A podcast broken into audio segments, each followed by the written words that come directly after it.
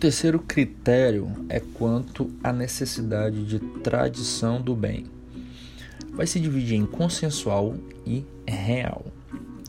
O consensual ele vai decorrer do princípio do consensualismo, ou seja, os contratos eles nascem pelo acordo de vontades.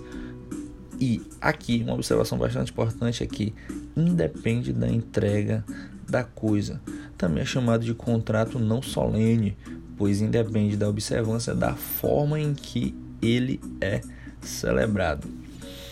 Já é, quanto à necessidade da tradição, ou seja, do, da entrega do bem, quanto à segunda forma, que é a real, a que já exige para se aperfeiçoar, além do consentimento das partes, a entrega, ou seja, a tradição da res que serve de objeto.